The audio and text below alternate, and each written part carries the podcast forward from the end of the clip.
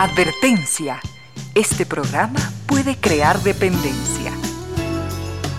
Dependencia de la buena música, del comentario oportuno, del momento poético, de las voces que siempre tienen algo que decir. Aquí se unen la música y la palabra, con cierto sentido.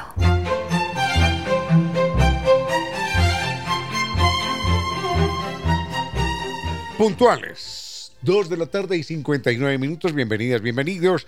Gracias por sintonizar radio Suceso 101.7. Gracias por compartir estas horas de música, comentarios y entrevistas. Y ojalá, ojalá al final de la jornada, como siempre, podamos imaginar con estos favores que la fantasía nos hace, podamos imaginar que hemos rendido en real, justo y merecido, merecidísimo homenaje a la inteligencia, a la sensibilidad, a la autoestima, a la confianza, a la alegría de vivir siempre, siempre a las ganas de luchar de todos, donde quiera que nos encontremos, a las ganas de luchar por una vida más digna en lo individual y en lo colectivo.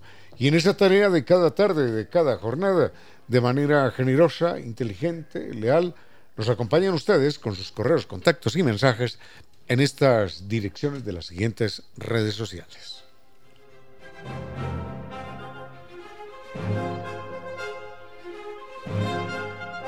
En Twitter, arroba Radio Sucesos en Instagram, arroba Radio Sucesos en Facebook, Radio Sucesos Ecuador, YouTube, el canal Radio Sucesos 101.7 y el WhatsApp 099-440-113.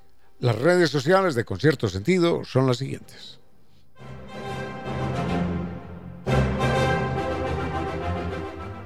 En Facebook con cierto sentido ¿eh? en Twitter arroba Ramiro Díaz y en Instagram arroba Ramiro Díaz Velázquez. Tenemos mucho para compartir en esta tarde del 22 de, enero. Al frente en controles el doctor Vinicius Soria, dispuesto a entregar la música que de manera implacable ya le ha ordenado previamente a doña Daniela Polo. Eh, y nos recuerda que llegamos hasta ustedes gracias a la presencia de estas destacadas empresas e instituciones que creen que la radio, en medio de nuestras humanas, inevitables limitaciones, la radio puede y debe llegar siempre con calidad y calidez.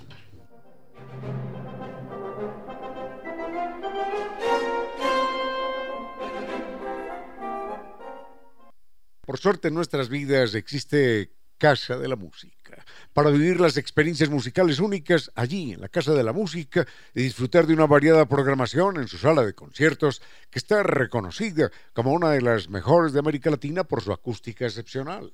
Mayor información en www.casadelmusica.es. Descubra su creatividad y coloree su mundo en el taller de pintura decorativa para adultos mayores. En el Club de la Memoria del doctor Fabián Orellena lo invitan a sumergirse en el arte y la diversión. Aprenda nuevas técnicas, haga amigos y embellezca su entorno. No se requiere experiencia, solo entusiasmo. Llame al 22 54 940. Así que reserve su lugar. Recuerde 2254 940. Lo esperan para pintar juntos momentos inolvidables. Y es una alegría saber que es toda una vida difundiendo el pensamiento universal. Es la librería española. Toda una vida siendo la vitrina permanente del librero ecuatoriano. Más de 90 años, más de 90 años en el maravilloso mundo del libro. Gracias a los amables lectores, que allí se acercan. Recuerden, Librería Española, son 10 locales en todo el territorio nacional que nos acercan al disfrute, al placer, al conocimiento. Y ahora usted puede adquirir sus obras favoritas de manera fácil en la página www.libreriaespanola.com o en el WhatsApp 099 202 8157 y en todas las redes sociales como Librería Española. Recuerde, Librería Española desde 1927, difundiendo la cultura y el conocimiento. San Viturs nos invita a un viaje verdaderamente fascinante. En esta ocasión vamos a recorrer Japón y las joyas del sudeste asiático, Tailandia, Vietnam y Camboya. Es un viaje lleno de contrastes junto a los más increíbles templos hinduistas en Tokio y los palacios imperiales en Osaka. Vamos a vibrar de emoción con el tren bala, sus paisajes naturales y toda la modernidad que allí se conjugan. Visitaremos la octava maravilla del mundo en Camboya, el templo de Siam Rip, y vamos a recorrer los mercados flotantes de Tailandia. Vamos a sentir allí la magia de la bahía de Halong y las más exóticas playas de Vietnam en un crucero nocturno. Sin lugar a dudas, la gran experiencia de su vida lo espera en San Viturs. Y como siempre, con guía acompañante desde Quito, además del gran servicio con 13 años de experiencia conduciendo grupos por todo el mundo. Comuníquese hoy mismo. Están en Naciones Unidas y Veracruz frente a la sede de jubilados del IES. La página sanvitours.com. Teléfono 600-2040. Cumpla con sus sueños. San Viturs lo acompaña. Muy bien, tenemos mucho para compartir en esta tarde y el doctor Soria nos entrega entonces la primera propuesta musical. Los temas, los temas están variados hoy. Así que vayamos con la música, ganemos tiempo y volvemos en un momento. ¿Somos una especie en peligro? Nos pregunta don Sebastián. Bueno, somos una especie en peligro por muchas razones. Eh, primero, antes de extinguirnos nosotros, eh, estamos extinguiendo a las otras especies y no entendemos que todas las especies están conectadas, interrelacionadas, que todas dependen de todas. Entonces, en esa perspectiva somos una especie en peligro. Eh, somos una especie en peligro no solo porque extinguimos a las otras especies, sino por la cantidad de contaminantes que lanzamos al aire y que lanzamos al mar. Estamos enrareciendo, estamos envenenando la atmósfera, estamos envenenando los alimentos que tomamos, estamos, estamos envenenando nuestros cuerpos. Esto lo hemos dado en alguna ocasión, este dato. Usted en su cuerpo, y el doctor Vinicio, y doña Daniela, y el Papa, y el presidente Biden, y yo también, todos, todos tenemos en este momento en nuestro cuerpo 500 sustancias nuevas que nuestros padres no tenían. Esas 500 sustancias nuevas son son tóxicos, son agentes tóxicos, son agentes exógenos, son, son sustancias que no tienen por qué estar en nuestro cuerpo y que alteran, por supuesto, toda nuestra condición vital. Nadie, yo sé que nadie, admitiría que al, a la gasolina de su auto yo le dijera, vea, le voy a echar 10 sustancias, pero no me pregunte cuáles son, le voy a echar 10. La gente diría, no, oiga, es la gasolina del carro, ¿no? Pero, pero no son 10 sustancias son 500, más de 500 sustancias nuevas, distintas, que antes no existían y que las tenemos en nuestro cuerpo. Empezando por el plomo y el mercurio y los plásticos y los pesticidas y todo lo que nos podamos imaginar. Sería de horror esto. Por esa razón también estamos en peligro. Ahora, a largo, a largo, a largo, a largo plazo, imaginemos que, que no hubiéramos empezado a, a exterminar especies. Imaginemos eso. Imaginemos que no hubiéramos contaminado nunca las aguas, ni los alimentos, ni el aire que respiramos. ¿Por qué otra razón estamos en peligro? Ay, qué dolor decirlo, ¿no? Pero por, por culpa de la inteligencia. Por, un, por una parte, por culpa de la inteligencia mal utilizada. Y por culpa de la inteligencia, así la utilizáramos bien. Enseguida vemos por qué. Por suerte en nuestras vidas existe Casa de la Música, para vivir las experiencias musicales únicas allí, en la Casa de la Música, y disfrutar de una variada programación en su sala de conciertos, que está reconocida como una de las mejores de América Latina por su acústica excepcional. Mayor información en www.casadelmusica.es.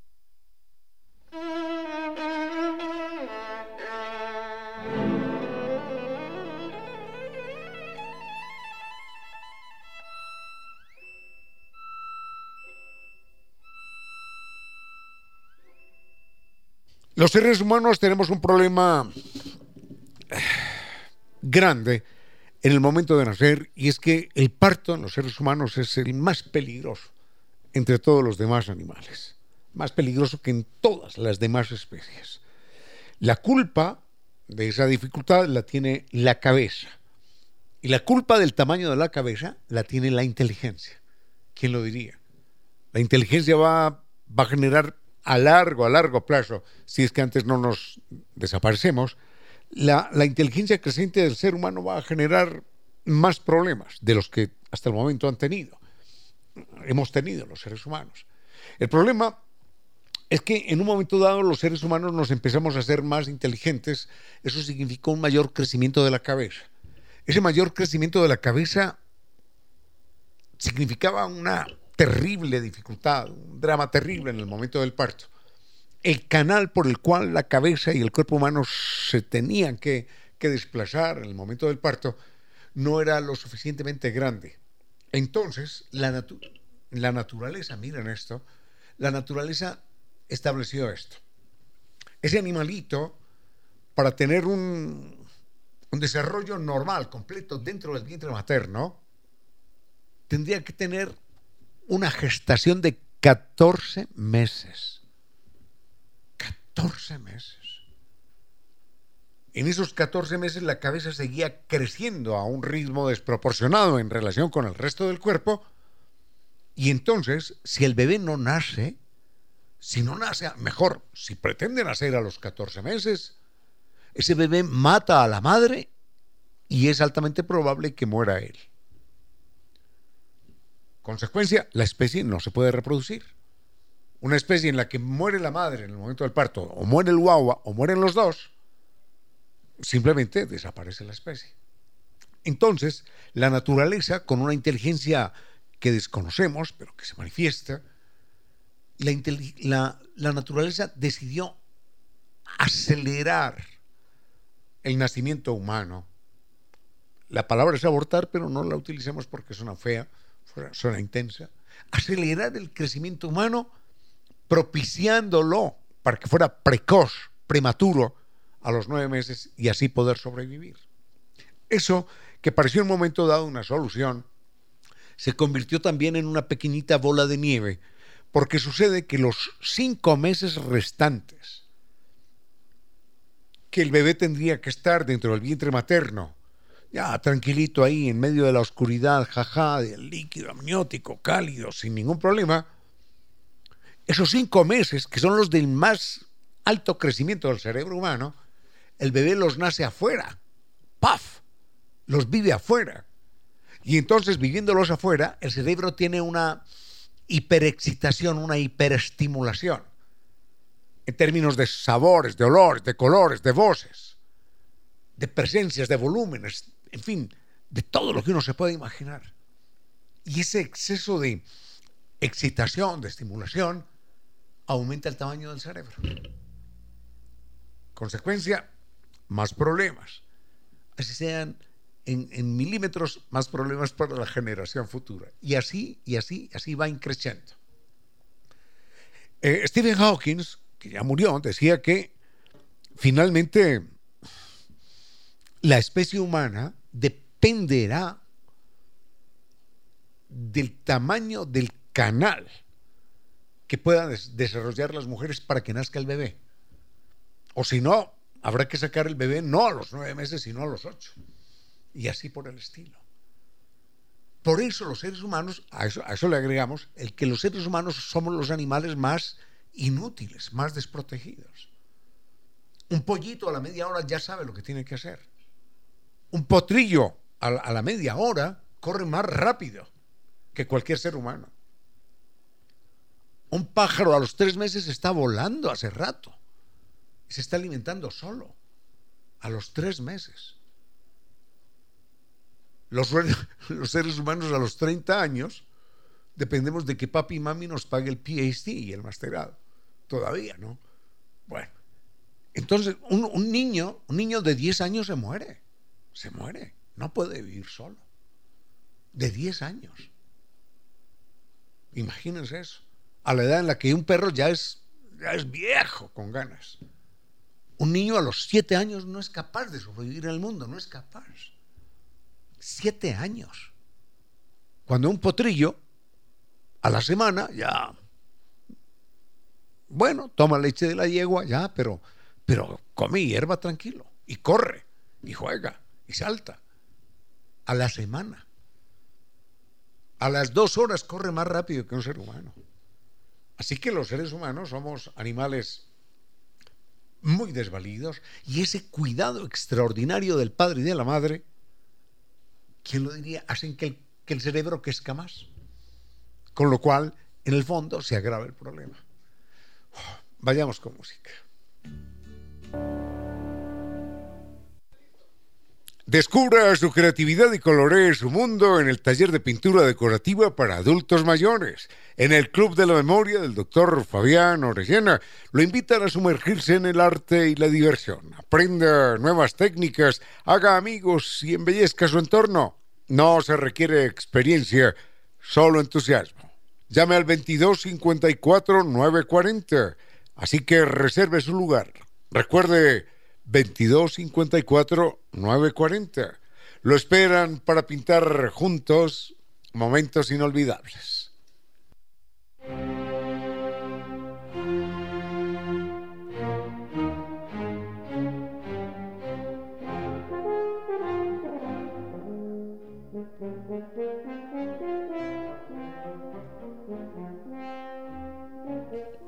El problema de dar a luz se complicó no me voy a referir mucho a este tema porque hay otros pendientes y aquí hay capítulos dolorosos.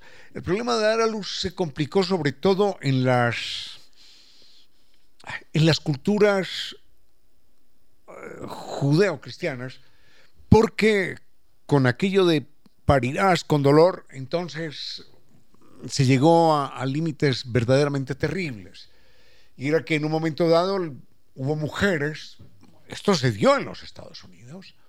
Hubo mujeres, y esto se dio en Inglaterra también, hubo mujeres que pidieron ayuda, que pidieron un analgésico que ya existía. Ya la medicina la había inventado, lo había inventado. Analgésicos. Y estas mujeres fueron, una de ellas fue llevada a la cárcel y otra fue quemada. Fue quemada porque, porque quería desoír, quería desatender la maldición bíblica de parirás con dolor. Para las mujeres fue algo verdaderamente terrible. Por otra parte, bueno, aquí hay unas historias increíbles, y es que eh, el, oficio de parteras solamente lo, lo, lo practicaban las mujeres, solo lo practicaban las mujeres. Y se da el caso de una, hace días un oyente nos enviaba una foto desde New York de una autopista que se llama Ann Hutchison, esta, esta autopista. Esta autopista yo no sé por qué lleva el nombre de aquella mujer que fue quemada viva por ayudar a dar a luz a una amiga suya sin, sin reportar el, el nacimiento. Bueno, sin, es decir, sin, sin decir que ella, que ella era la madre de aquel niño. Vaya uno a saber cómo lo tuvo, pero dijo, no, es que este niño, este niño me lo encontré. No se lo había encontrado, sino que lo había ayudado a nacer y la quemaron vida. Otra mujer famosa, otra partera famosa, fue Grace Sherwood, también quemada viva, pero miren lo que es la vida. Después eh, eh, el condado de, de, yo no sé dónde la perdonó en el año 2006, dos, 300 años después de haberla quemado viva. No, no, pedimos perdón, nos equivocamos, no era, no era para tanto. No, hombre, no era para tanto. Así que solamente había mujeres parteras y hombres parteros, se conoce el caso de un tipo que se llamaba, eh, no Wilhelm, sino William, William Smelly, que, eh, esto es increíble, era un travesti.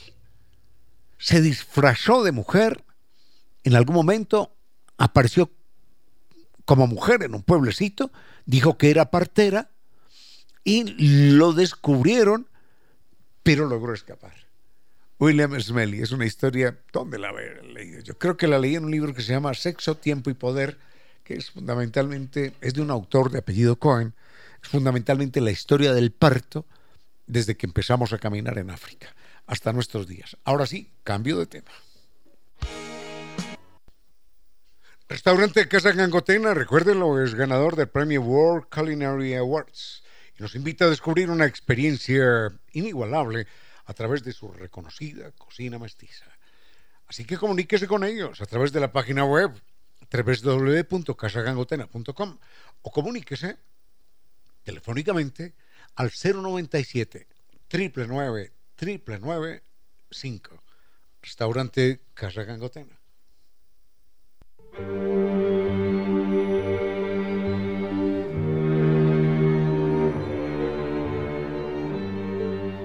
Este es un tema que tiene que ver con, con la actualidad del país y, bueno, ya pasó un poquitín la crisis, eh, con la actualidad del país y con la actualidad planetaria. Dice, dice Don Herrán que la solución de los científicos, eh, la solución que los científicos deberían dar al problema energético en el mundo sería,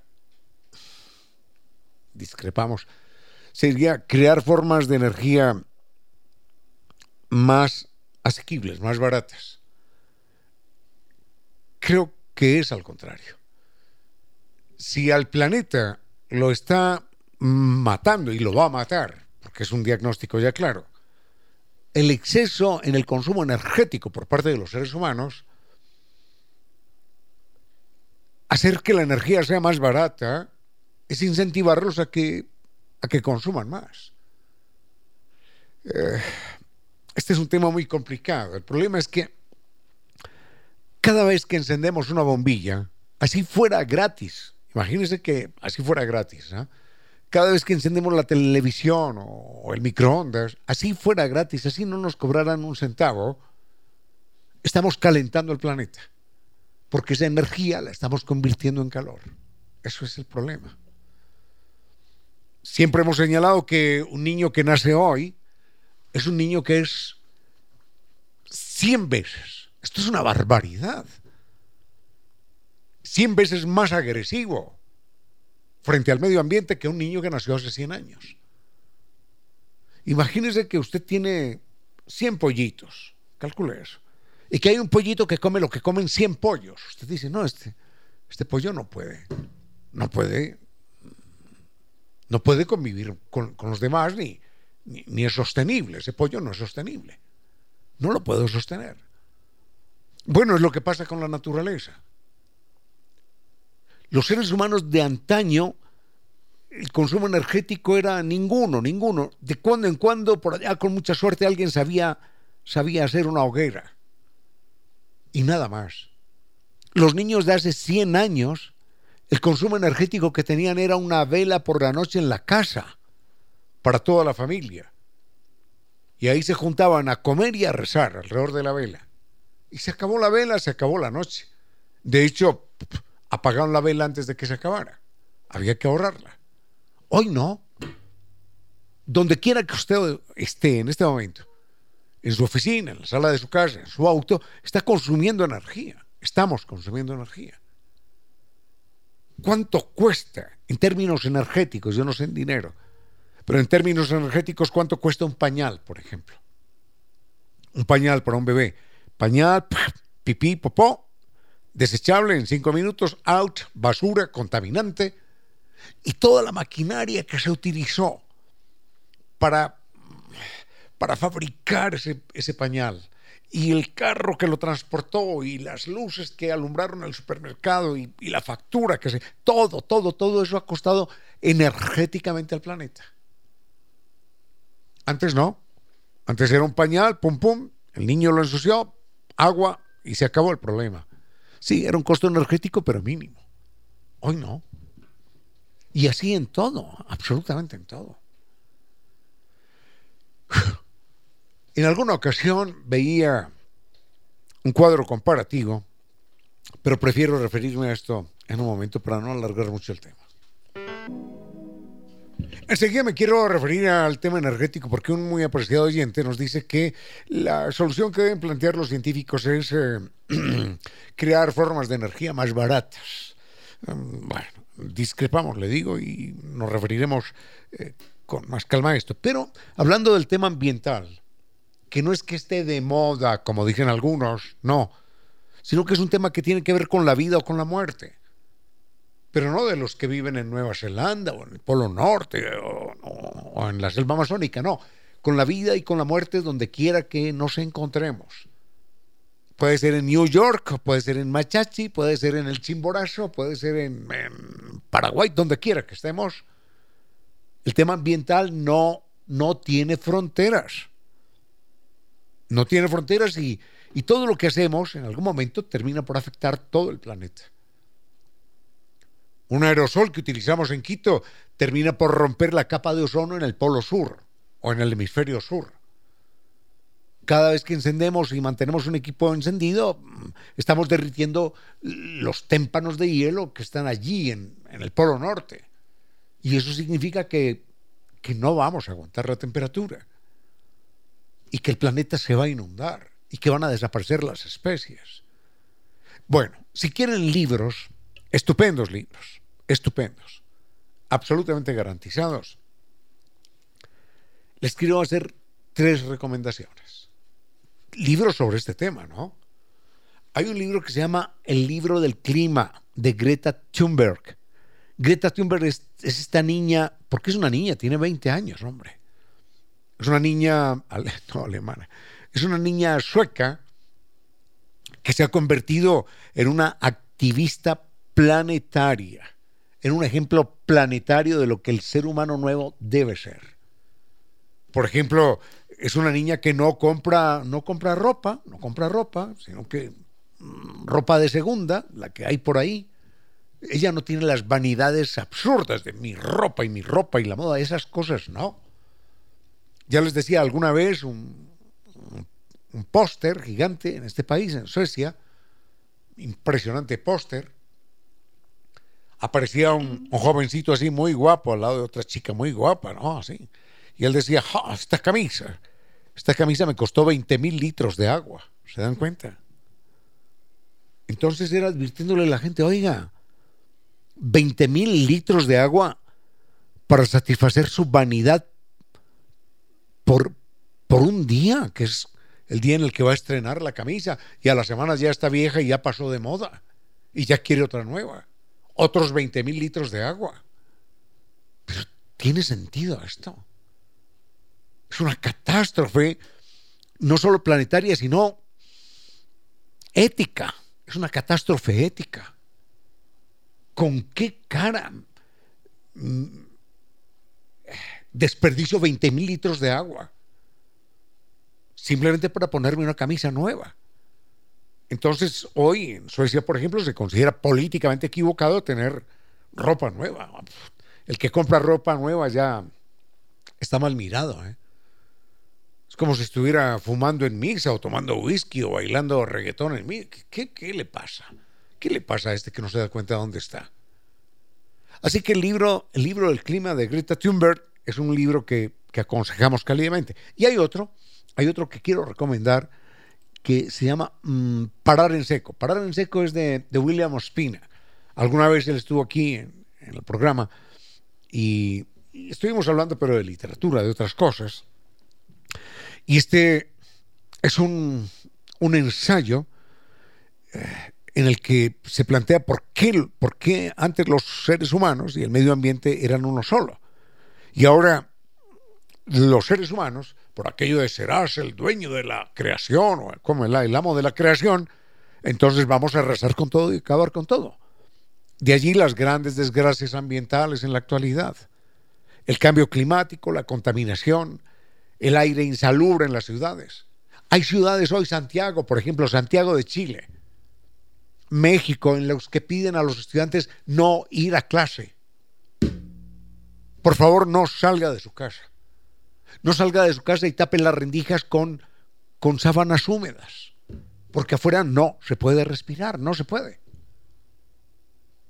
En China, en China, hay, hay, hay universidades convertidas en, eh, en invernaderos, invernaderos, con, con un techo encima para, para que no entre el aire de la ciudad. ¿Tiene sentido esto? En fin, este libro, que se llama Parar en Seco, es, un recorrido por la historia de las ideas, de las religiones, de la política, de los medios de producción, de las filosofías, para explicarnos, el autor dice, la arrogancia del ser humano. Yo utilizaría otra palabra, pero no la puedo decir al aire. Y esto obviamente clama por un, por un alto en el camino, por un parar en seco si es que pensamos en, en la supervivencia del planeta, en la supervivencia del, del, ser humano. Ese es un libro también impactante. Parar en seco de William Ospina. Lo encuentran en librería española y otro libro delicioso, pero ya un poquitín más, más extenso, con otra perspectiva, se llama Desastres Naturales en América Latina. Este es de Caroline Ehrlich. Así que libros de ecología, libros del medio ambiente en, en librería española. Mm, los van a encontrar, los van a disfrutar, los va a enriquecer emocional e intelectualmente. Que su sonrisa sea el reflejo de su felicidad desde hoy y para siempre. Vaya a New Dental Care, donde están preparados para atender todas las especialidades odontológicas y hacer de su sonrisa el mejor secreto para la vida. Los esperan en New Dental Care, 252-8282 y 098-448-9515, Alemania 455 e y República. Los puede seguir en redes sociales, Facebook, Instagram y TikTok. Página www.newdental.com.es. New Dental Care. Contagie su sonrisa.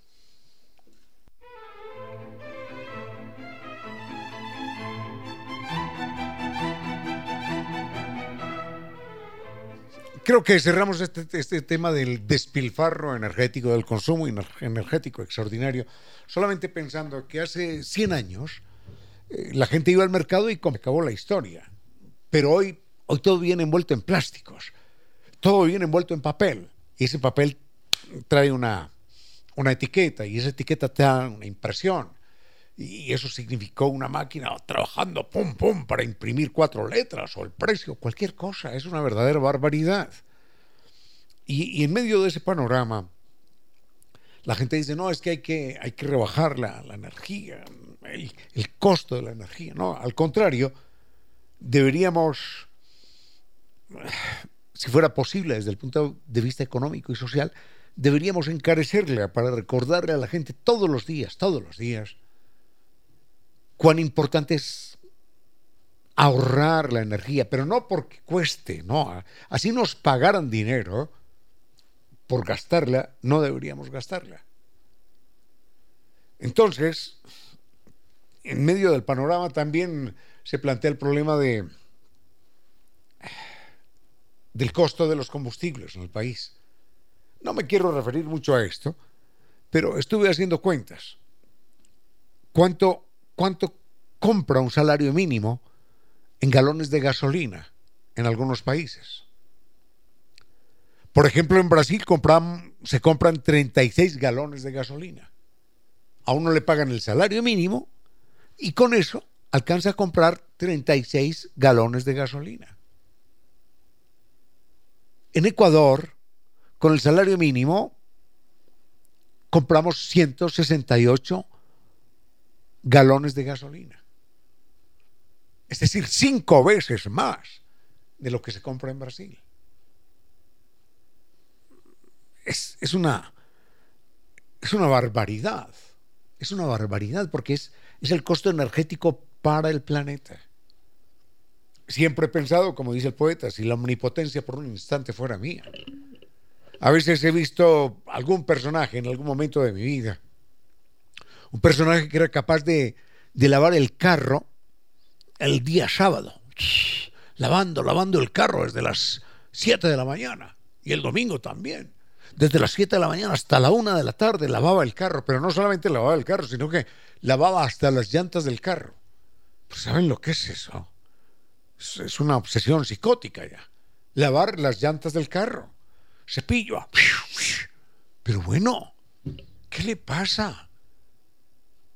Y claro, él dice, no, es que el agua es mía, yo pago por el agua. No, no, no.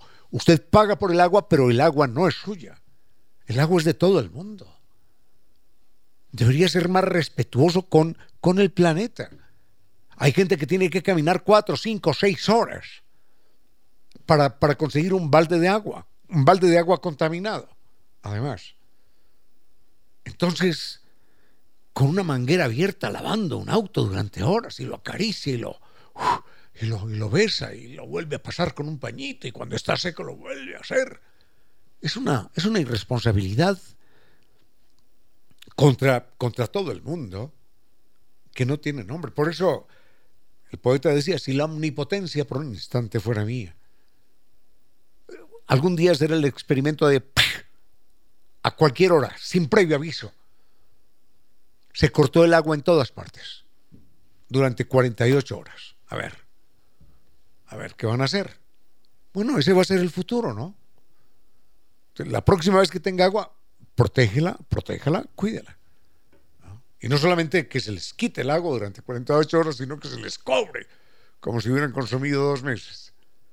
Entonces la gente dirá, no, no, no, es que ese va a ser el futuro. Bueno, dejamos el tema energético, el tema ambiental a un lado, pero solamente con todo el respeto le decimos al oyente que discrepamos en el sentido de que los, los científicos deben producir formas de energía más, más económicas, más baratas. No, porque eso conduce a mayor consumo. Y el consumo no es, no es inocuo, el consumo es dañino. A lo que deberían apuntar ya no los científicos, sino los, los que tienen el poder de, educar a la gente, sería que la gente consumiera menos. Pero no por, no por no gastarse la moneda, no, no por eso, sino por respeto con la vida. No hay otra cosa, respeto por la vida. Vayamos con la música. Messier. Sorry y volvemos. Unos consejos comerciales y regresamos con cierto sentido. A esta hora, recuerde que... Cuando desciende el sol de la cultura, hasta los enanos intelectuales proyectan grandes sombras. 16 horas, 3 minutos. Hubo un niño inglés protegido por la fortuna de su familia que apenas al cumplir los 10 años heredó un título nobiliario y a esa misma edad ya ocupaba una silla permanente en la sala de los lores. Como si fuese poco, a esa temprana edad ya había sido iniciado sexualmente por su propia criada, mujer famosa por su aguerrida religiosidad y sus prédicas de corte puritano. Quizás por estas iniciaciones tempranas y otras circunstancias, su carrera amorosa superó todas las expectativas posibles, con todo tipo de amantes de uno y otro género y de las más variadas condiciones, sin excluir a sus familiares.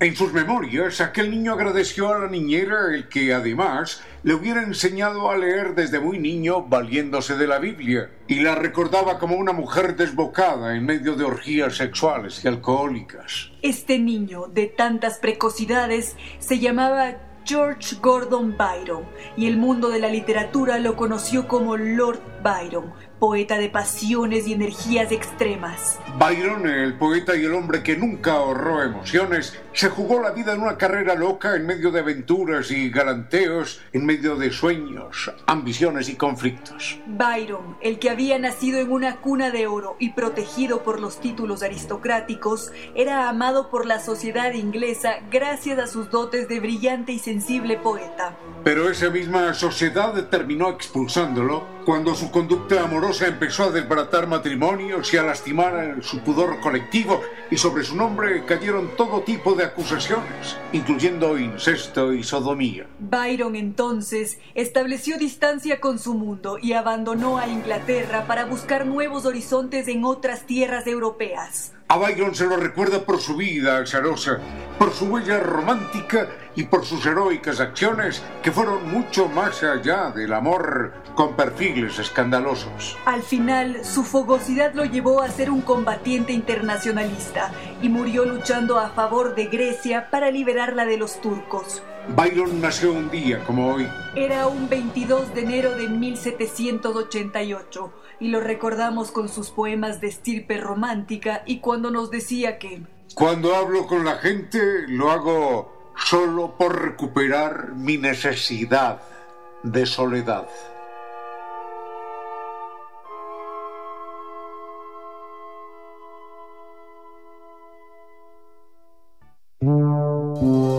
Momento para la historia y las noticias del mundo de los animales, nuestros hermanos.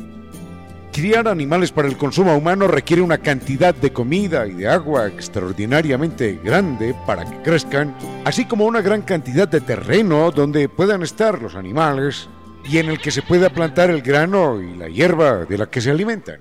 Por ejemplo, para alimentar a un ser humano carnívoro durante un año se necesitan aproximadamente entre 8 y 9 piezas de ganado Cada vaca necesita aproximadamente media hectárea de pastos verdes, ya sea de trigo o de soya al año. Por tanto, se necesitan aproximadamente 4 hectáreas de pasto al año para conseguir la cantidad de carne que come una persona, en lugar de las 0.2 hectáreas que serían necesarias si comiéramos directamente las plantas. Es decir, una persona carnívora requiere de 20 veces más de tierra cultivada, de trigo o de soya, que la persona que se alimenta directamente de las plantas. Los otros animales, nuestros hermanos.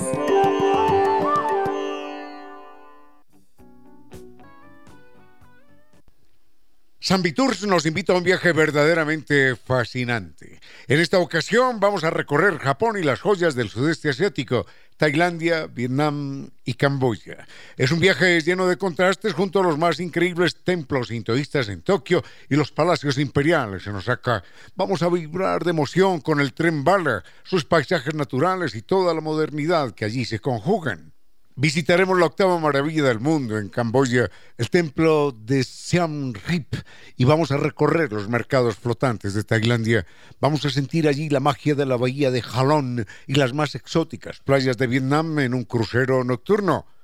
Sin lugar a dudas, la gran experiencia de su vida lo espera en San Viturs. Y como siempre, con guía acompañante desde Quito, además del gran servicio con 13 años de experiencia conduciendo grupos por todo el mundo. Comuníquese hoy mismo. Están en Naciones Unidas y Veracruz frente a la sede de jubilados del IES. La página sanvitours.com. Teléfono 600-2040. Cumpla con sus sueños. San Viturs lo acompaña.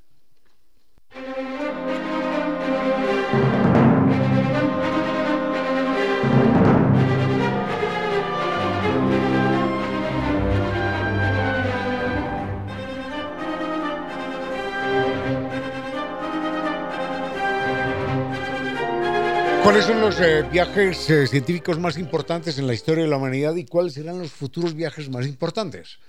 Eh, al respecto yo quiero ser muy, muy, muy pesimista o muy realista.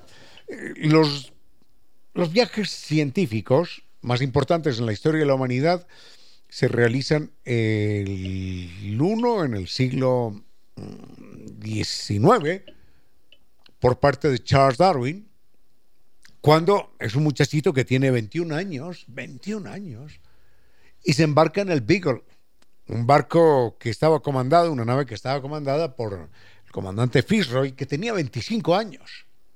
Son dos jovencitos, hombre. 25 y 21 años, los dos personajes más importantes en el viaje de exploración científica en la historia de la humanidad. Esto es, esto es asombroso. Bueno, ese viaje dura cinco años. Recorre el planeta entero, llega hasta nuestras Islas Galápagos. Mm, y Charles Darwin, recordemos, había sido presionado por su familia para que fuera médico o para que fuera pastor protestante. Por suerte, por suerte no fue ninguna de las dos cosas.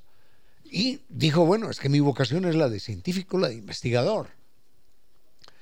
Y, era famoso porque desde niño coleccionaba todo, absolutamente todo. Y su padre le decía, estás, estás con los cajones llenos de, de bichos y de cosas raras y de piedras. ¿Qué, qué, vas a hacer en la vida? Investigador, papá. Bueno, y ahí está Charles Darwin. Ahora miren una cosa. Charles Darwin siente la pasión, esto es increíble, siente la pasión por la ciencia, bueno, desde muy niño, pero a partir de la lectura de un libro que se llama Cosmos, pero no el de Carl Sagan, no.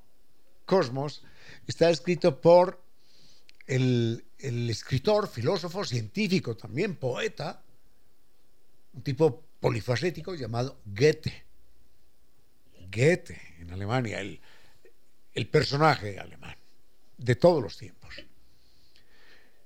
Cuando Darwin lee ese libro que se llama Cosmos, decide montarse en, aquel barco y decir, bueno, vamos a conocer el mundo. Y así es como llega a Galápagos. Y por eso se hace famoso Charles Darwin. Por eso, ¿quién lo diría? Hay muchos ecuatorianos que llaman Darwin, ¿no? Y se debe ese nombre a Charles Darwin y Charles Darwin eh, debe haber estado en nuestro país o estuvo en nuestro país por haber leído el libro de Humboldt. Así que se llaman Darwin gracias a Darwin y gracias a Humboldt. Ese es el viaje más importante en la historia de la humanidad. Hay otro viaje que se da en 1700, eh, se da en el siglo XVIII. Mm, siglo XVIII, siglo XIX. Enseguida lo vemos. ¿eh? Con cierto sentido. El otro viaje científico importante, y cerramos este tema porque hay otros asuntos pendientes, el otro viaje científico importante es el que emprende Humboldt, creo que es en el año o 1800 o en el año 1799. Era un muchachito también, tenía 30 años, hombre. Sí, él tenía 30 años. Y emprende ese viaje siglo o en el último año del siglo XVIII o en el primer año del siglo XIX, en fin, es un viaje que dura 3, 4 años, que lo lleva por eh, buena parte de América, y es un viaje tan extraordinario en Humboldt, esto hay que destacarlo, que representa la primera aproximación científica, el primer estudio científico de este continente que apenas nacía a la vida política. Cuando Bolívar se encuentra con Humboldt, esto lo he contado varias veces, pero no me importa porque es una historia tan, tan, que me llena tanto. Cuando Bolívar es un jovencito, tiene 25 años. A ver, 1783, 17. No, hombre, tiene, sí, 17, 1800. Tiene 23 años. Bolívar es un jovencito, tiene 23 años, se encuentra en París y está allí nada más ni nada menos que la coronación de Napoleón Bonaparte. Imagínense esto. Y se encuentra con el señor Humboldt, ahí se están tomando el traguito, hablando, jiji, jaja.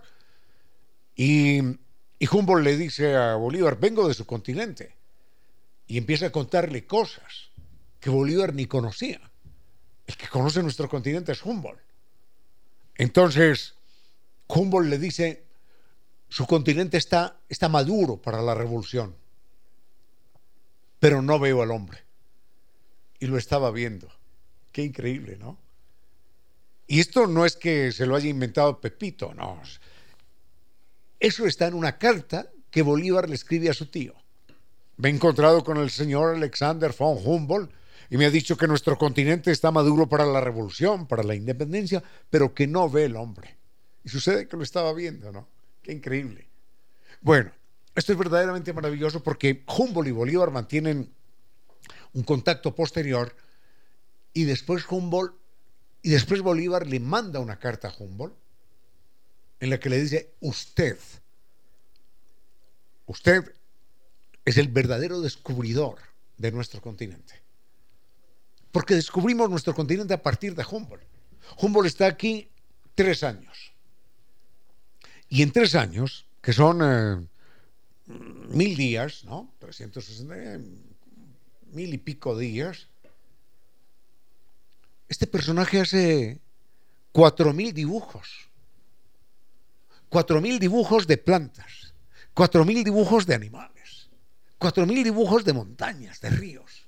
Cuatro mil dibujos que nos permiten a los americanos conocer dónde estábamos viviendo. Cuatro mil dibujos un promedio de, tres dibujos al día. Esto lo hace Humboldt. Personaje bellísimo que cuando ya está entrado en años, ya, ya tiene ochenta y tantos años, allí en su estudio tiene al fondo una, no una fotografía, no existía la fotografía, una pintura del Chimborazo, porque él decía es el lugar más lindo, más lindo que he conocido. Y recordemos que él asciende al Chimborazo le quedan faltando unos metros apenas, le quedan faltando 50 metros. Asciende al Chimborazo. Humboldt. Y sin la ropa que hoy se utiliza, nada de esas cosas, ¿no? Pero se da el gusto de, ascender al Chimborazo, que es considerado, en esa época, es considerado la montaña más alta del mundo. No se conocía el Everest. Pero bueno, creo que ahí dejamos a Humboldt, aunque todavía tengo algo que contar de él.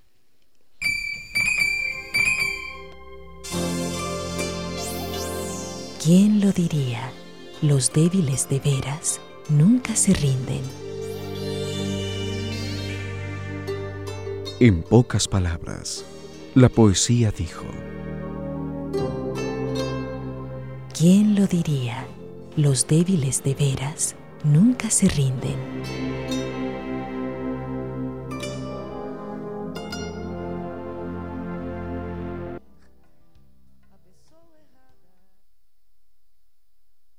Con cierto sentido.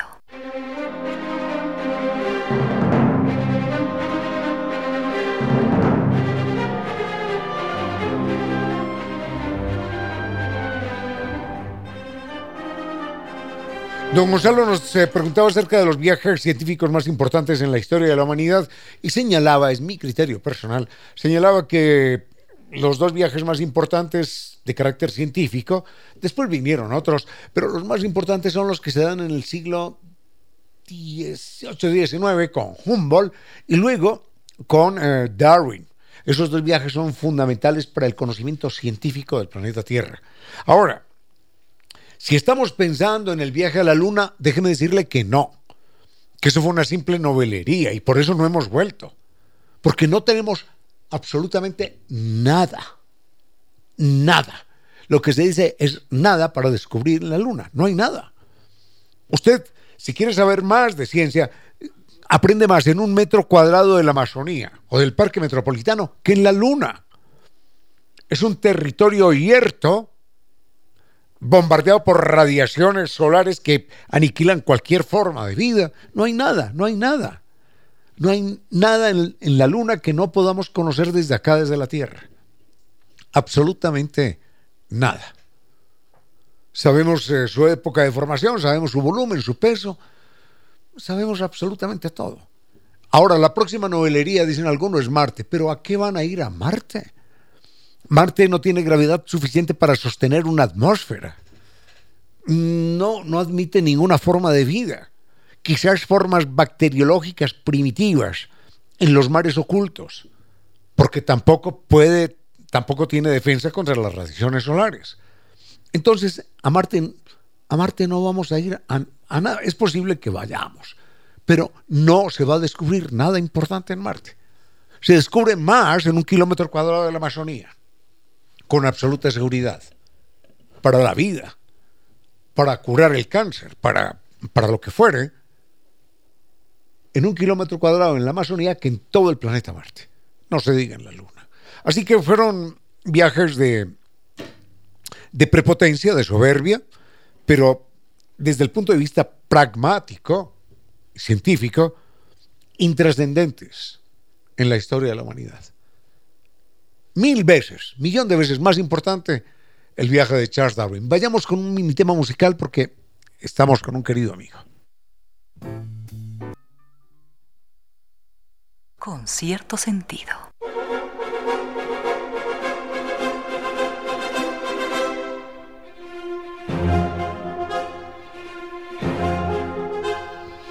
El tiempo pasa el implacable y para eso también tenemos solución. Está con nosotros el doctor Fabián Orellana. Doctor Fabián Orellana, bienvenido. Cuéntenos cómo usted está. Usted está muy bien. ¿Cómo va la clínica? ¿Cómo van sus pacientes, hombre? Gracias, ¿Qué tenemos para ellos? Gracias, mi querido Ramiro. ¿Estamos bien? Pienso que los adultos mayores no han bajado la guardia. Ellos saben que si sus días están contados, ellos los quieren contar de uno en uno y los quieren aprovechar de principio a fin. El adulto mayor no tiene pendientes. Todos los seres humanos tienen los días contados, porque nadie, como dice alguien, nadie nació para semilla. Así es. Entonces, estos seres humanos maravillosos, de 70, 80, 90, algunos centenarios, van a requerir controles médicos. Y eso es lo que vamos a hablar el día de hoy, mi estimado Ramiro. A ver, controles El médicos. control médico del adulto mayor. Lo podrá ser un médico general, lo podrá ser un médico de familia, Un internista. un médico internista. Parcialmente, sí. ¿Y cuál es un poco la diferencia entre que lo haga un geriatra, un gerontólogo y el resto de profesionales? Pues miren, estos seres humanos que han invertido en sí mismos tiempo, horas de vida, experiencia, 80 años, ¿no? no pueden ponerse en las manos simplemente de personas que no tienen el entrenamiento debido para conocer ese organismo que envejece. Porque la química del organismo es distinta. La fisiología del organismo es distinta.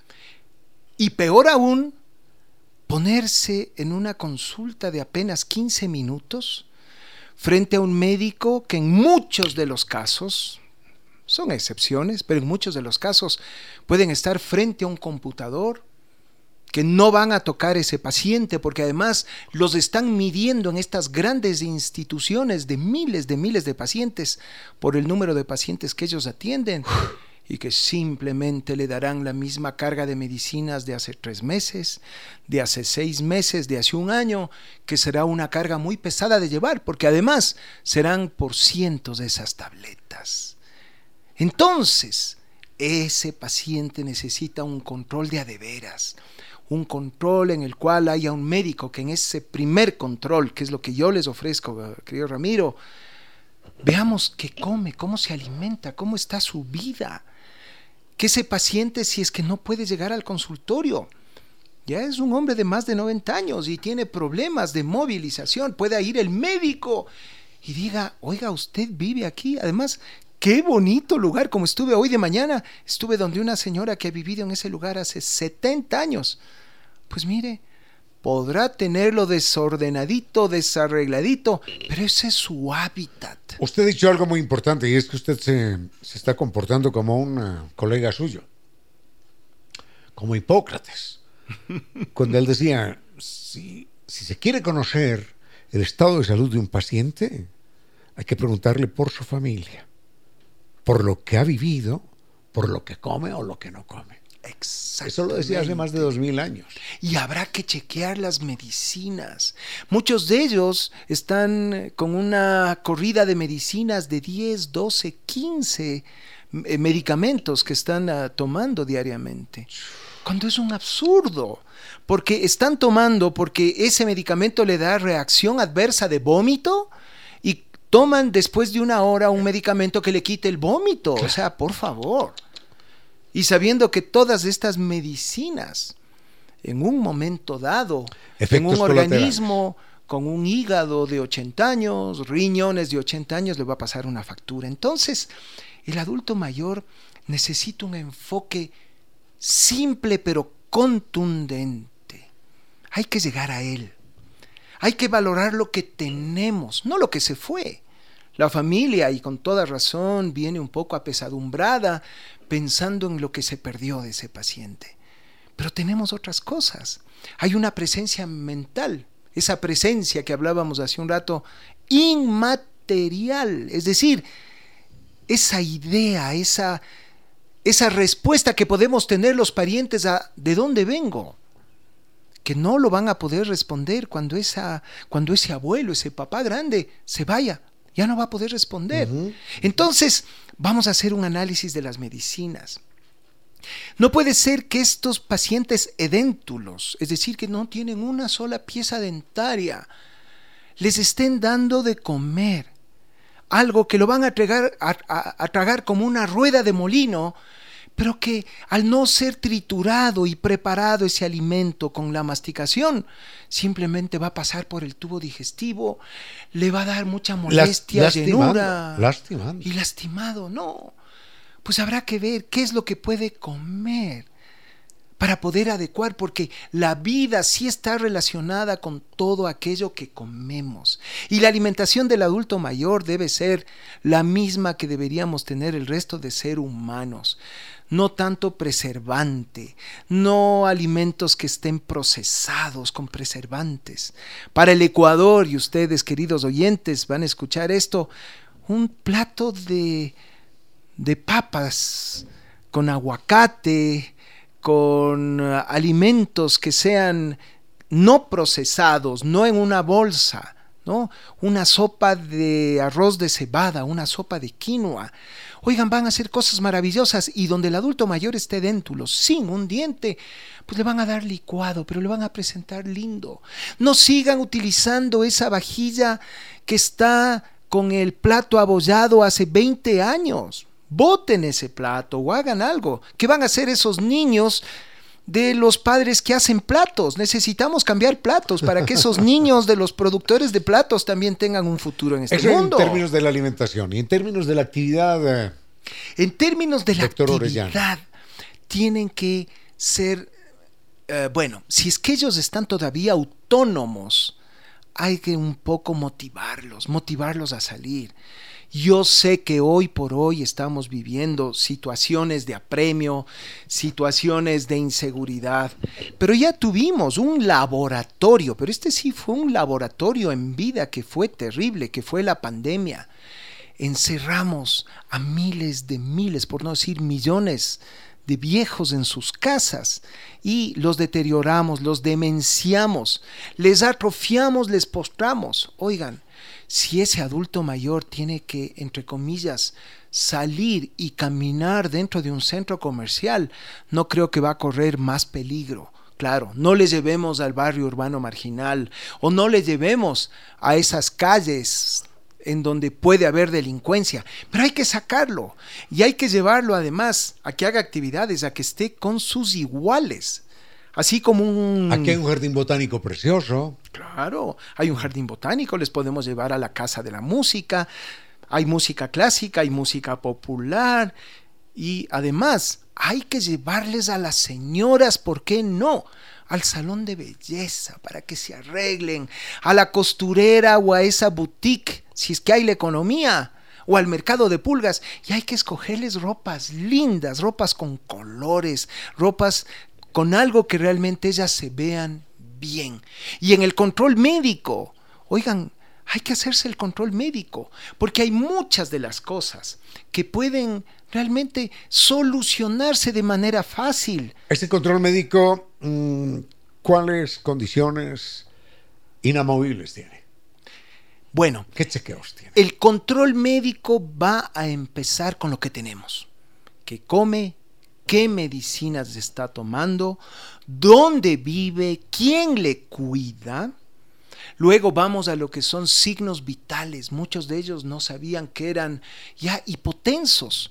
Les habían dicho, hipotensos, les habían dicho que la medicina antihipertensiva tenían que tomar de aquí toda la vida y la misma, pero llegaron a los 90 años, comen lo que un pajarito, tienen una vida plana donde casi pasan dormidos y, acurrucados todo el día.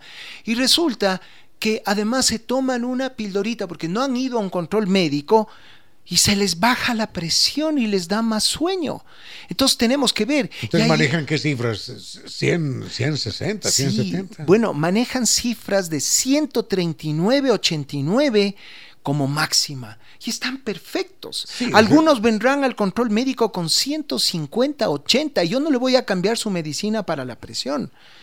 Otros vendrán con 160 y están perfectamente bien. Entonces hay que hacer, hay que hacerle una pinchadita en el dedo para ver cómo está esa glucosa. Hay muchos de ellos que son acusados de que ingieren mucha cantidad de dulces. ¿Cómo no van a ingerir mucha cantidad de dulces cuando la comida que ellos reciben, si ya no tienen masticación, ya no logra alimentarles y tienen que compensar de alguna manera?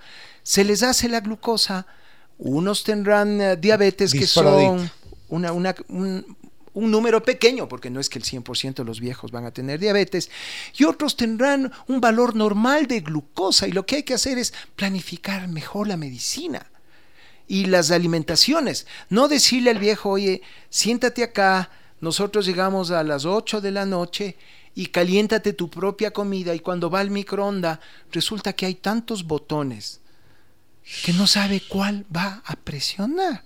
Y empiezan a comer comidas frías, comidas duras o comidas guardadas Entonces, todo eso tenemos que ver.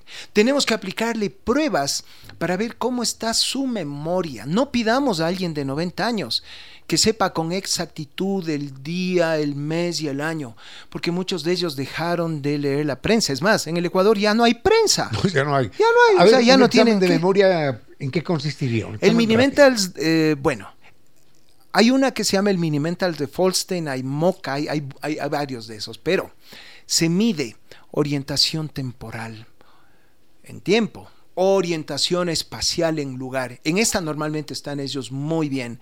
Memoria, un poco de cálculo matemático, identificación de las cosas, análisis, ¿sí? Y obviamente memoria reciente, se le hace que repita unas palabras y luego se le vuelve a que él, a, que, él repita. ¿Hasta cuántas palabras? Sí, normalmente son tres palabras. Ah, bueno. Son tres, sí. Ahora, hay una cosa interesante. Algunos de ellos han olvidado cuestiones fundamentales que están encriptadas. Esta es una terminología de la gente de sistemas, encriptada en su cerebro y que no van a salir. Que es el día que nacieron, la fecha, quiénes fueron sus padres, en qué escuela estuvieron. Cuando esa información se pierde, cuando olvidaron el nombre de su esposa. Y tienen esposa e hijos, eso es normalmente un deterioro cortical, que además es una enfermedad, Ramiro. No es un tema de que todos los viejos, y ojo, no se asusten. No, es una enfermedad particular. No todos los viejos les va a dar eh, Alzheimer. Como yo les he dicho en programas anteriores, será un 10% de la gente de más de 65 años. Es decir, que el 90 no le va a dar. Y cuando cumplan 80 será un 35%, pero un 65 no le va a dar. Entonces, y hay que establecer además, Ramiro, con mucho cuidado, la figura del médico de cabecera. ¿Qué es el médico de cabecera? Es aquel médico que le ayuda al médico de las otras especialidades y sobre todo a su paciente a tomar decisiones de vida. ¿Será que este paciente hay que operarle de la columna porque dice que tiene amortiguadas sus piernas cuando ya tiene tres o cuatro vértebras que están asentadas? No, no. O sea, por favor. Eso hasta por lógica, ¿cómo le va a operar a esa persona mayor? ¿Será de operar una cadera porque alguien se cayó y está pegando gritos? Habrá que operar de la cadera. ¿Habrá? Sí.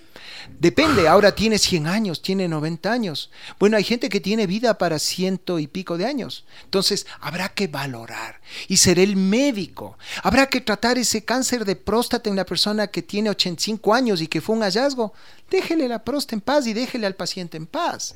Lo único que usted va a lograr es que esa persona que andaba bien, que se le descubrió un cáncer de próstata a los 80 años, tenga una vida miserable por unas medicinas antiandrogénicas que además le van a quitar lo más importante de su vida. En el caso del hombre, que es su parte de su sexualidad.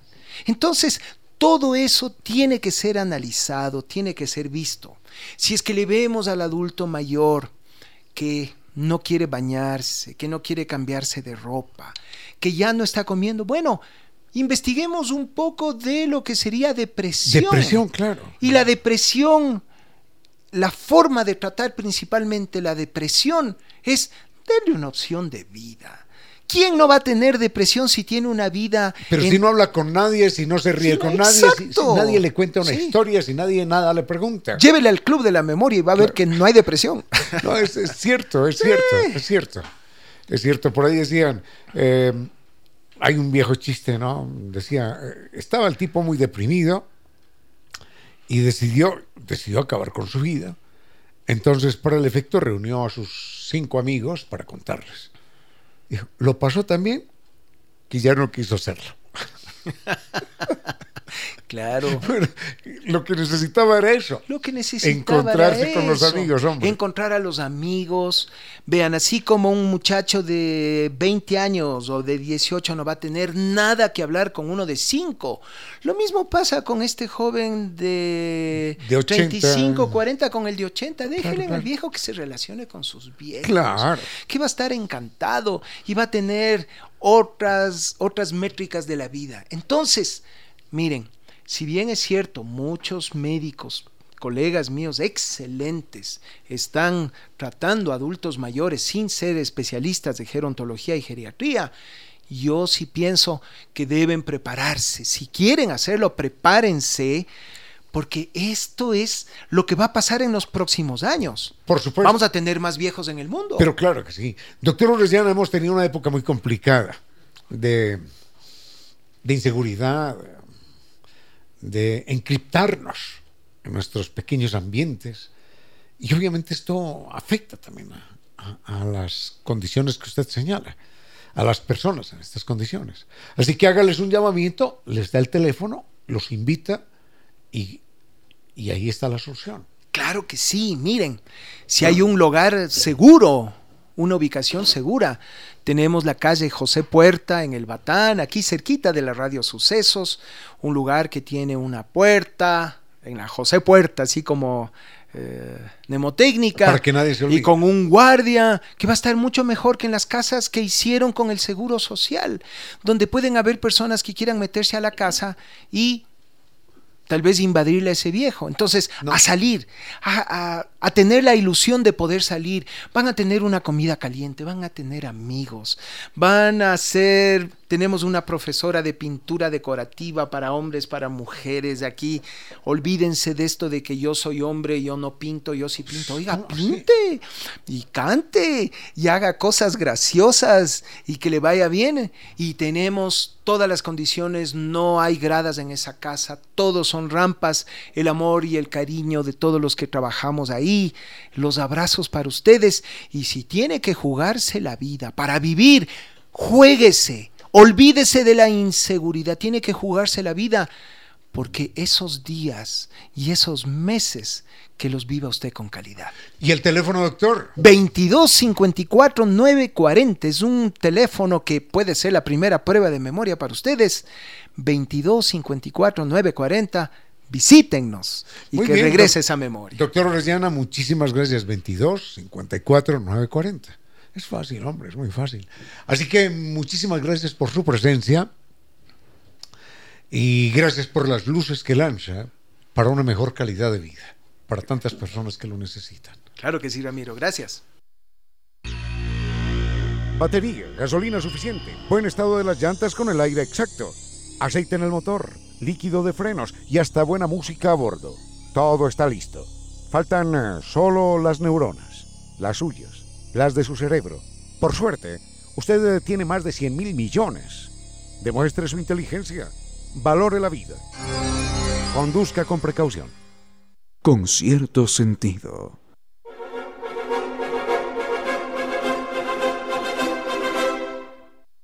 Por suerte en nuestras vidas existe Casa de la Música, para vivir las experiencias musicales únicas allí, en la Casa de la Música, y disfrutar de una variada programación en su sala de conciertos, que está reconocida como una de las mejores de América Latina por su acústica excepcional. Mayor información en www.casadelmusica.es.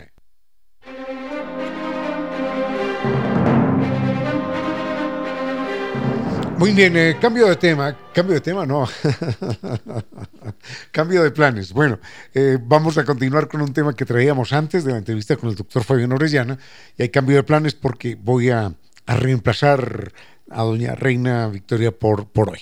Aprovecho para comentar algo más acerca de Humboldt, que no había tenido tiempo, recordando que este personaje es eh, un personaje querido y admirado por Simón Bolívar, y que en dos ocasiones, por lo menos, en dos ocasiones, este hombre estuvo a punto de morir en nuestro continente.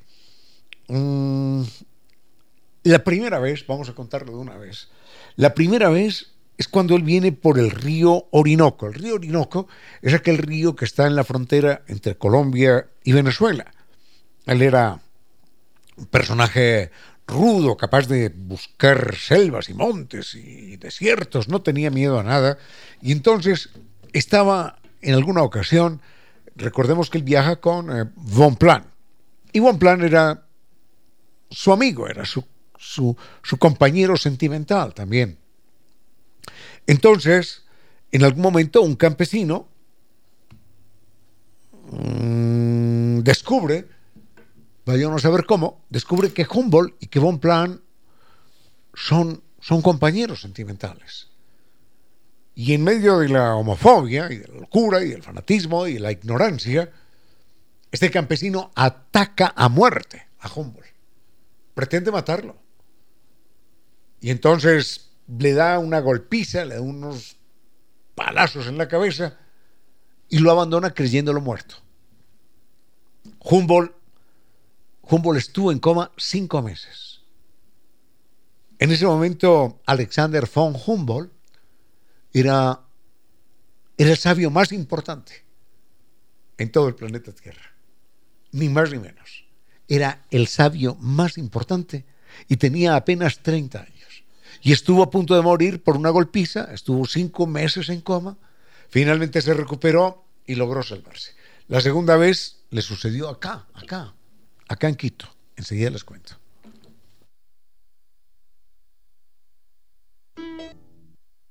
En silencio, ese rayo de luz que entra por su ventana quiere decirle que a esta hora la música y los comentarios se disfrutan con cierto sentido.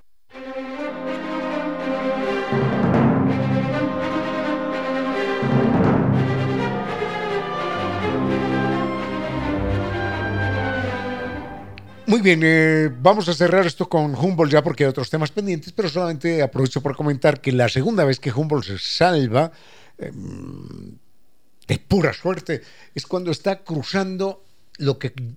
¿Has estado allí alguna vez? En el Pichincha, Giovanni, en lo que se llama el, Paso de la Muerte.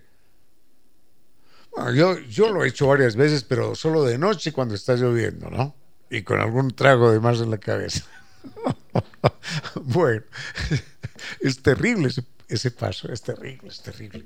Así que la próxima vez que vayas a hacerlo, la primera vez, para que tengas el coraje, que sea de noche, lloviendo, con unos tenis que se resbalen, ¿no? Y, con algunos whiskies en la cabeza, ¿no? Así, mucho, así es mucho más seguro, ¿eh? Mucho más seguro que te vas a despeñar y te vas a mandar bueno. Entonces, la, la otra vez que Humboldt por poco se mata, es ahí, cruzando el paso de la muerte. qué tipo tan atrevido, hombre. Eso se necesita. Se necesita coraje para pasarlo. Bueno, él decidió hacerlo, pasarlo, y, y se despeñó. Y uno dice, se mató. Claro, lo esperan 300 muertos, 300 muertos, 300 metros, ¿no? De abismo se despeñó y en el último instante, por suerte no era calvo, en el último instante un indígena que iba con él lo agarra del pelo. Del pelo, del pelo, no de la ropa, lo agarró físicamente del pelo. Y del pelo lo, levantó. Y así se salvó, se salvó Humboldt. Así se salvó por segunda vez el científico más importante en la historia de la humanidad. Bueno, perdón, en la historia de la humanidad no el científico más importante en el mundo en aquel momento.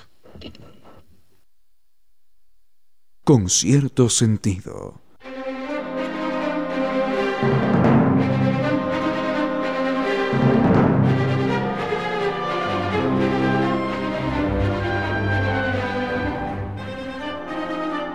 Muy bien, don León. Don León nos pregunta cómo se llama el tema musical. No este, este es La Flor de la Canela. El tema musical que sonó antes es un tema típico venezolano, de la llanura venezolana. Se llama Sabaneando, si usted, ¿sí? Sabaneando, es decir, recorriendo la sabana, paseando por la sabana. Él dice, esa canción me produce a mí una sensación extraordinaria. Bueno, la sensación que le produce a usted le produce a, a todo el mundo sin que nos demos cuenta, sin que la podamos verbalizar muchas veces. Y es que sentimos que vamos montados a caballo. Porque en esa parte de, Venezuela, que comparte con Colombia, en Colombia se llaman los llanos orientales, en Venezuela son los llanos sur occidentales, el vecino queda a tres horas. Eso es enorme, es el fin del mundo. El vecino queda a tres horas. O, si está pegadito, pues pared con pared a una hora de, de caballo, ¿no? O caminando. Entonces allá el caballo es tan importante como la luz del día, el caballo es tan importante como el aire que se respira. Sin caballo no, no, habría vida. Los niños en esa zona, en esa zona de Venezuela y de Colombia, los niños aprenden primero a montar a caballo que a caminar. Y entonces el cerebro del niño solamente recibe cuando se está formando la música del, del caballo que galopa, del caballo que se mueve, del caballo que, que va... Por eso cuando un llanero va a componer música, solo le, solo le puede nacer del cerebro esta música. Escuchemos para que nos demos cuenta de que esta música es, siempre que sea llanera, es la música de un caballo al trotecito o al galope.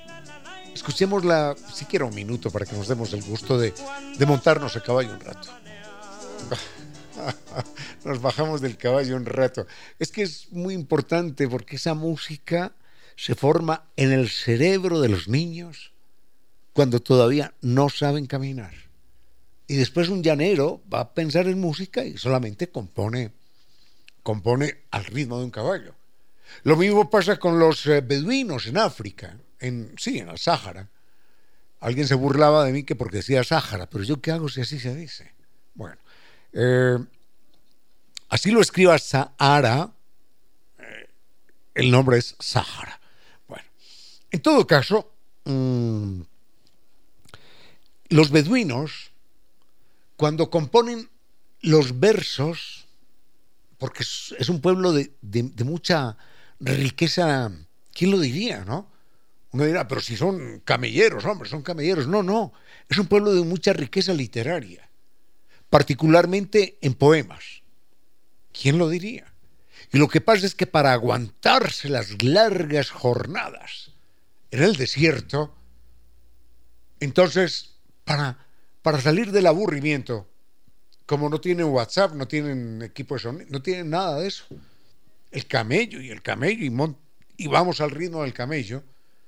Entonces ellos van componiendo versos y todos los versos, toda la poética de los beduinos, lamentablemente yo no tengo aquí un ejemplo, y traducida siempre se pierde, pero toda la poética de los beduinos tiene el ritmo del plum plum, plum plum, plum, plum, plum, plum, plum, plum, plum. El ritmo del camello al caminar. Cuando, cuando Giovanni visita a sus pozos petroleros allá en Arabia Saudita, se llena de nostalgia y dice, esto era lo que yo vivía cuando, cuando, era, cuando era niño. ¿Podemos poner un tema musical en árabe, doctor Giovanni Córdoba? Este es un tiempo con cierto sentido, para que de todos broten las luces que todos precisamos. Y es una alegría saber que es toda una vida difundiendo el pensamiento universal. Es la librería española. Toda una vida siendo la vitrina permanente del librero ecuatoriano. Más de 90 años, más de 90 años en el maravilloso mundo del libro. Gracias a los amables lectores allí se acercan. Recuerden, Librería Española, son 10 locales en todo el territorio nacional que nos acercan al disfrute, al placer, al conocimiento. Y ahora usted puede adquirir sus obras favoritas de manera fácil en la página www.libreriaespanola.com o en el WhatsApp 099 202 8157 y en todas las redes sociales como Librería Española. Recuerde, Librería Española desde 1927, difundiendo la cultura y el conocimiento.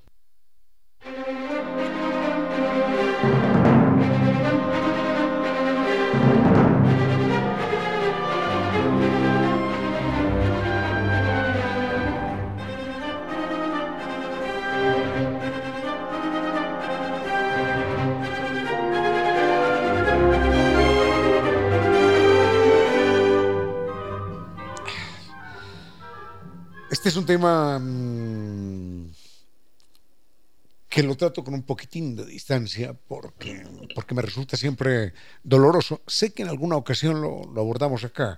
Eh, tiene que ver con Salem o Salem, esta población que está al norte de los Estados Unidos, famosa por el famoso, famosa por el famoso, valga la redundancia, por el famoso juicio de las brujas de Salem, como decimos en castellano.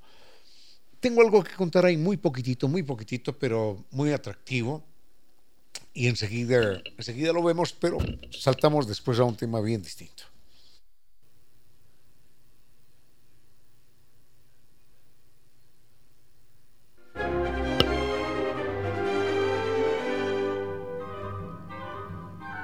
Nos acompaña a esta hora un querido amigo, José Manos Albas, ese artista plástico eh, que está lanzado a una exposición de lo más original. Aquello empezó como un simple libro y, y ahora ese libro ha sido proyectado en grande, en mayores dimensiones, a murales. La cita para ver estos murales que me ponen triste cuando conozco su final, la cita es en la casa Benjamín Carrión. Pero primero presentamos a José Manos Albas. Buenas tardes, un gusto tenerte aquí, querido maestro.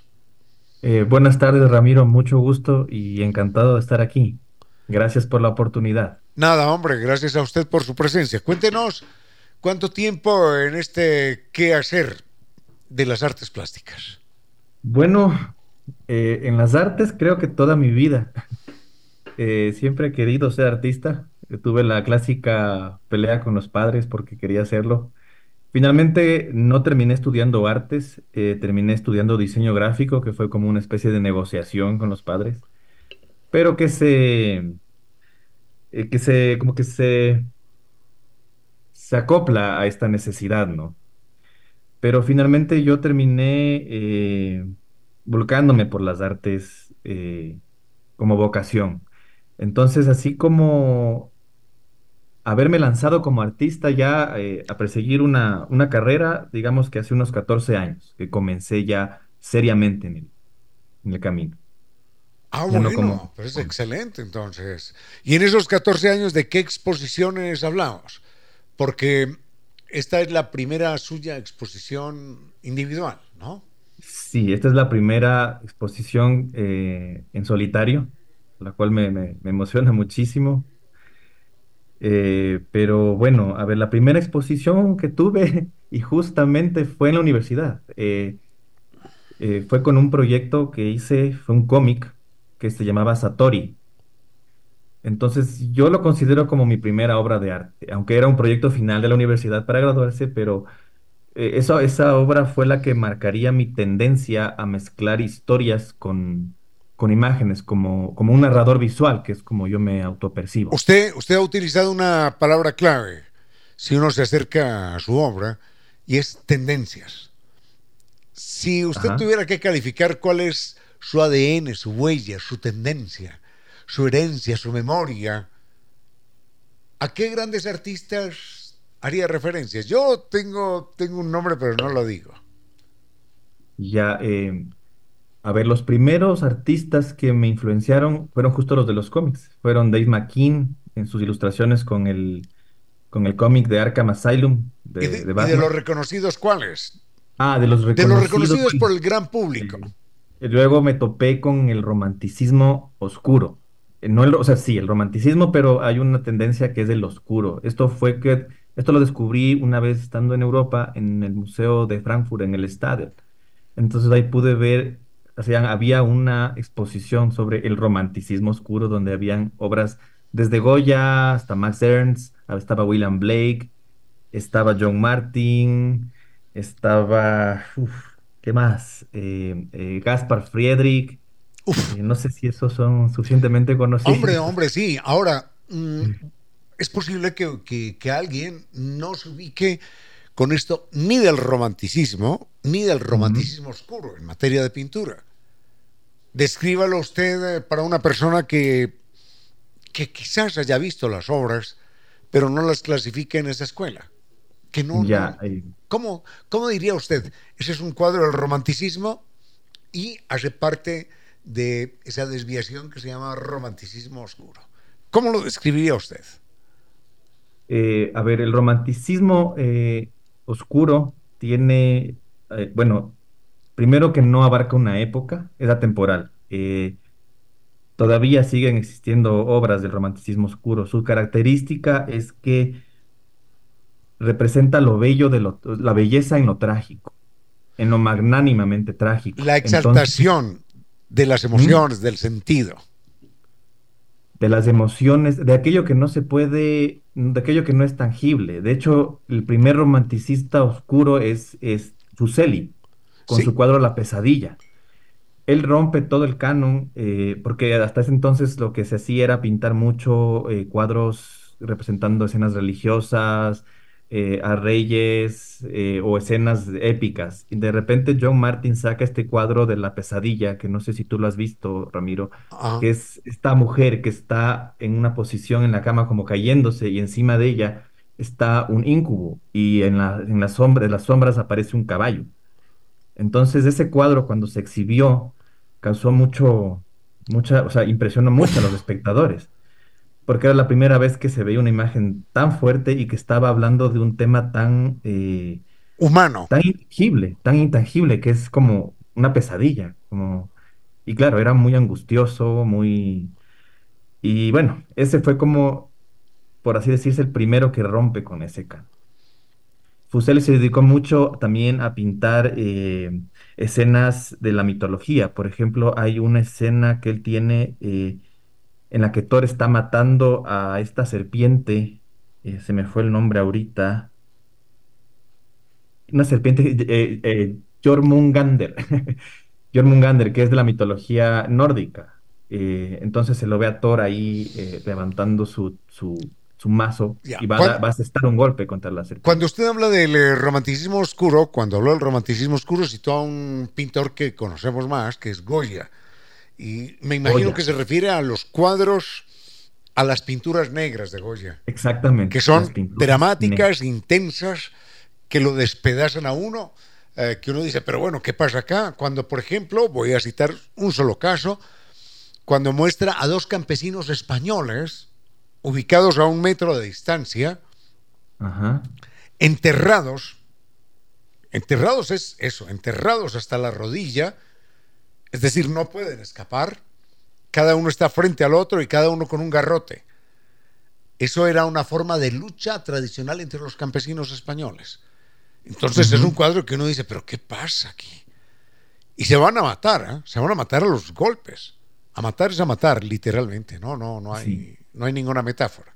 Entonces él pinta los famosos cuadros de la que se conoce la Quinta del Sordo. Son cuadros que corresponden al romanticismo oscuro.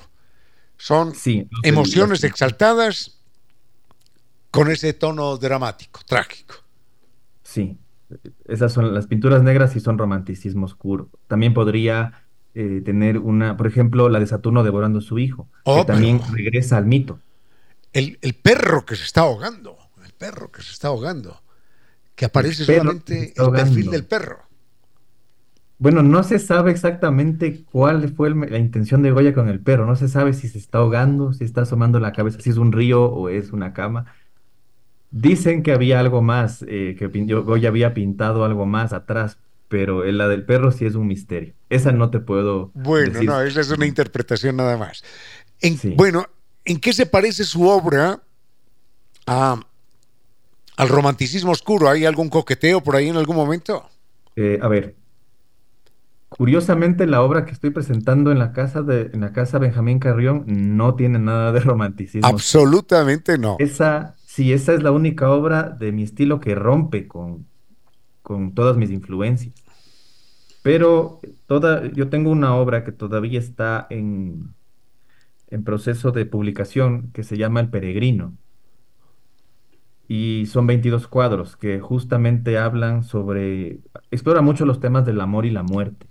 Pero venga, un momentito, por favor. Le pongo orden a esto. Hablemos de su exposición actual. No de lo que vendrá después. De la exposición de la Casa Benjamín Carrión. Sí, mm, entonces... ¿Me permite una observación? Sí, claro. Y es, alguien me ha dicho que, que encuentra una herencia picasiana, lo cual sería maravilloso. ¿Es verdad o no es verdad? Pues no lo había visto desde ese lado. Eso, eso es un gran cumplido y, le agradezco a la persona que lo dijo.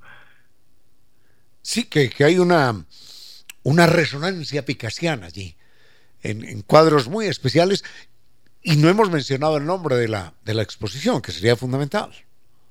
Bueno, la exposición se llama Self-Love Message. mensaje, de amor, para uno mismo. Sí, mensaje de amor propio. Ah, propio, ya. Muy bien. ¿Y qué pretende, qué pretende usted plantear? ¿Qué pretende decir con la pintura? Bueno, Self Love Message eh, es una obra que nace en tiempos de pandemia.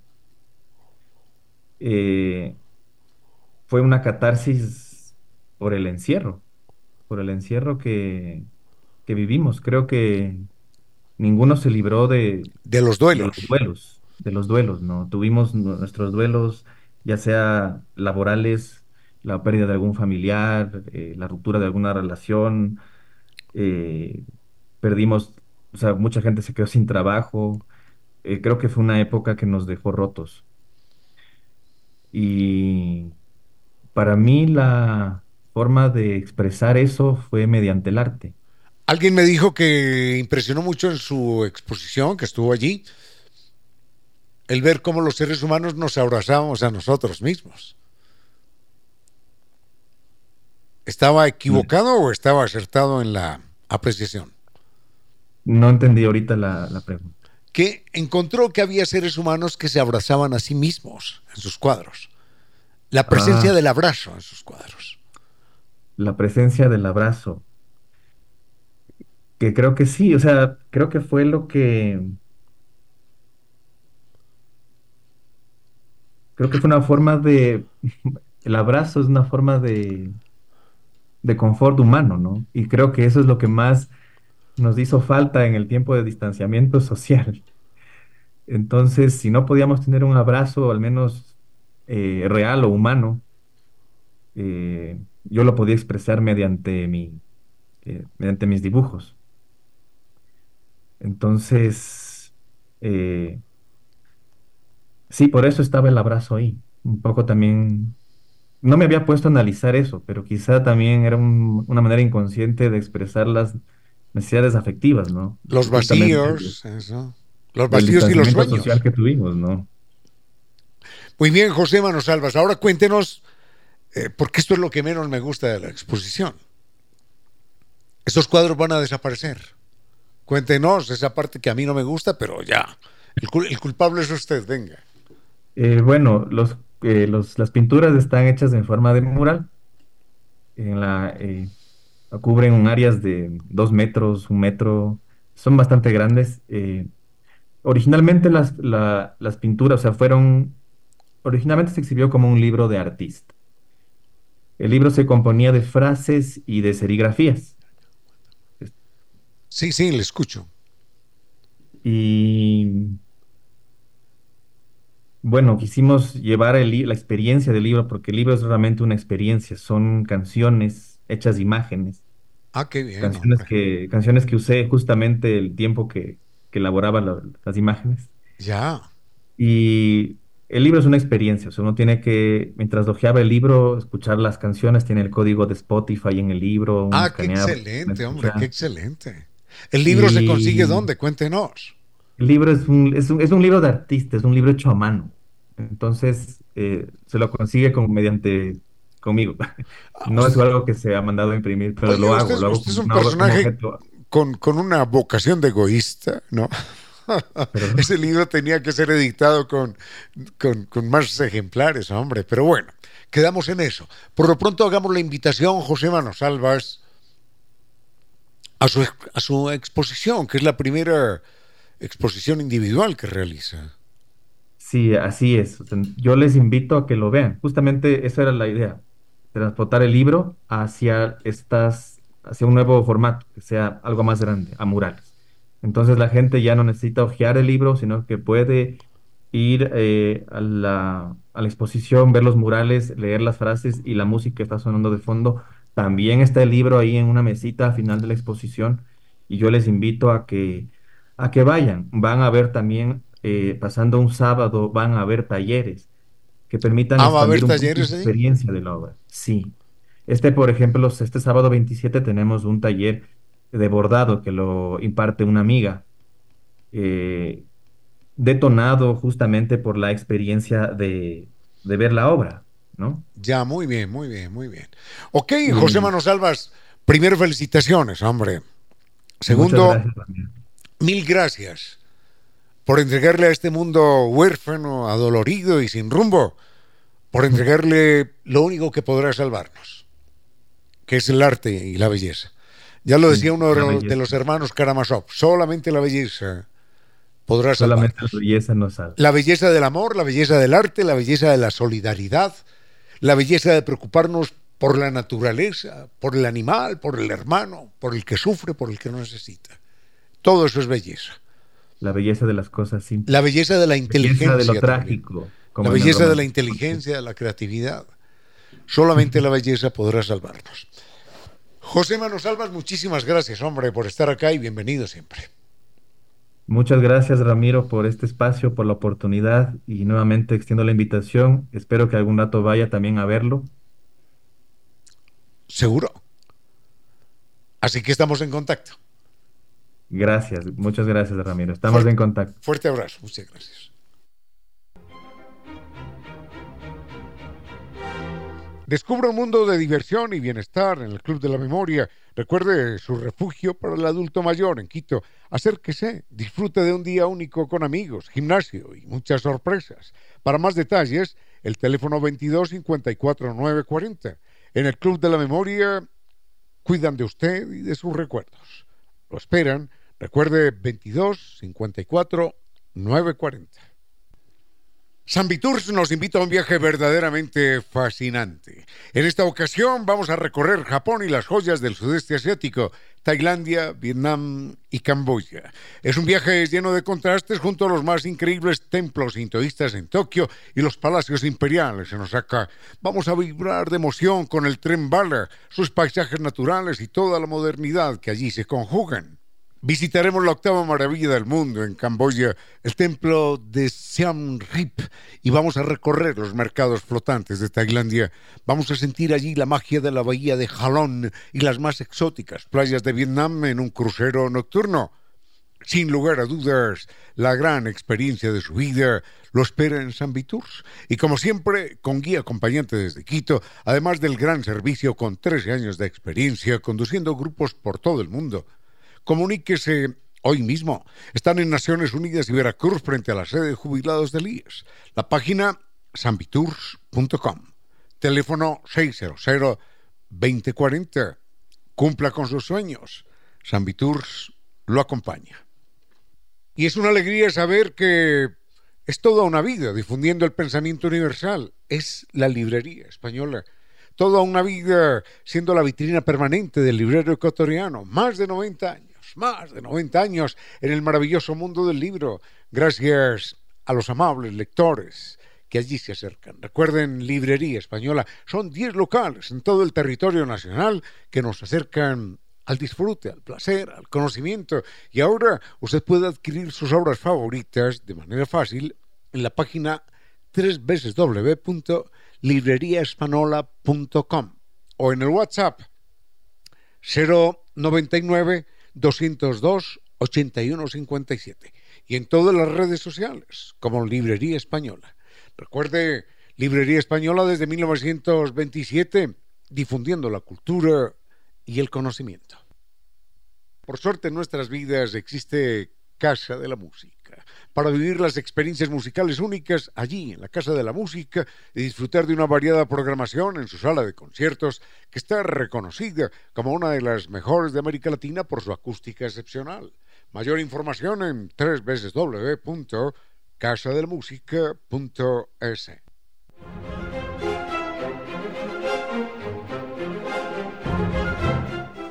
No fue más por hoy al doctor Giovanni Córdoba en Controles, gracias. Al doctor Vinicio Soria, gracias. Cerramos el programa y nos vemos mañana.